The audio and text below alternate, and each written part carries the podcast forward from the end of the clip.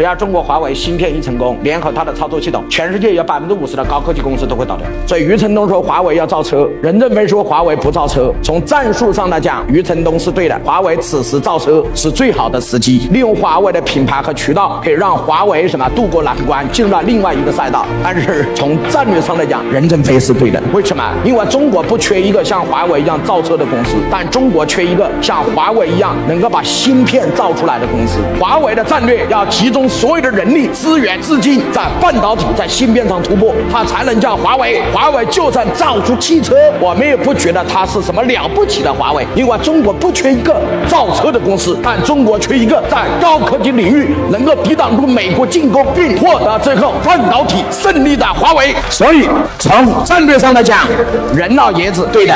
尽管在这样的年龄，他依然能做出伟大的正确的战略决策。华为现在要集中所有的精力。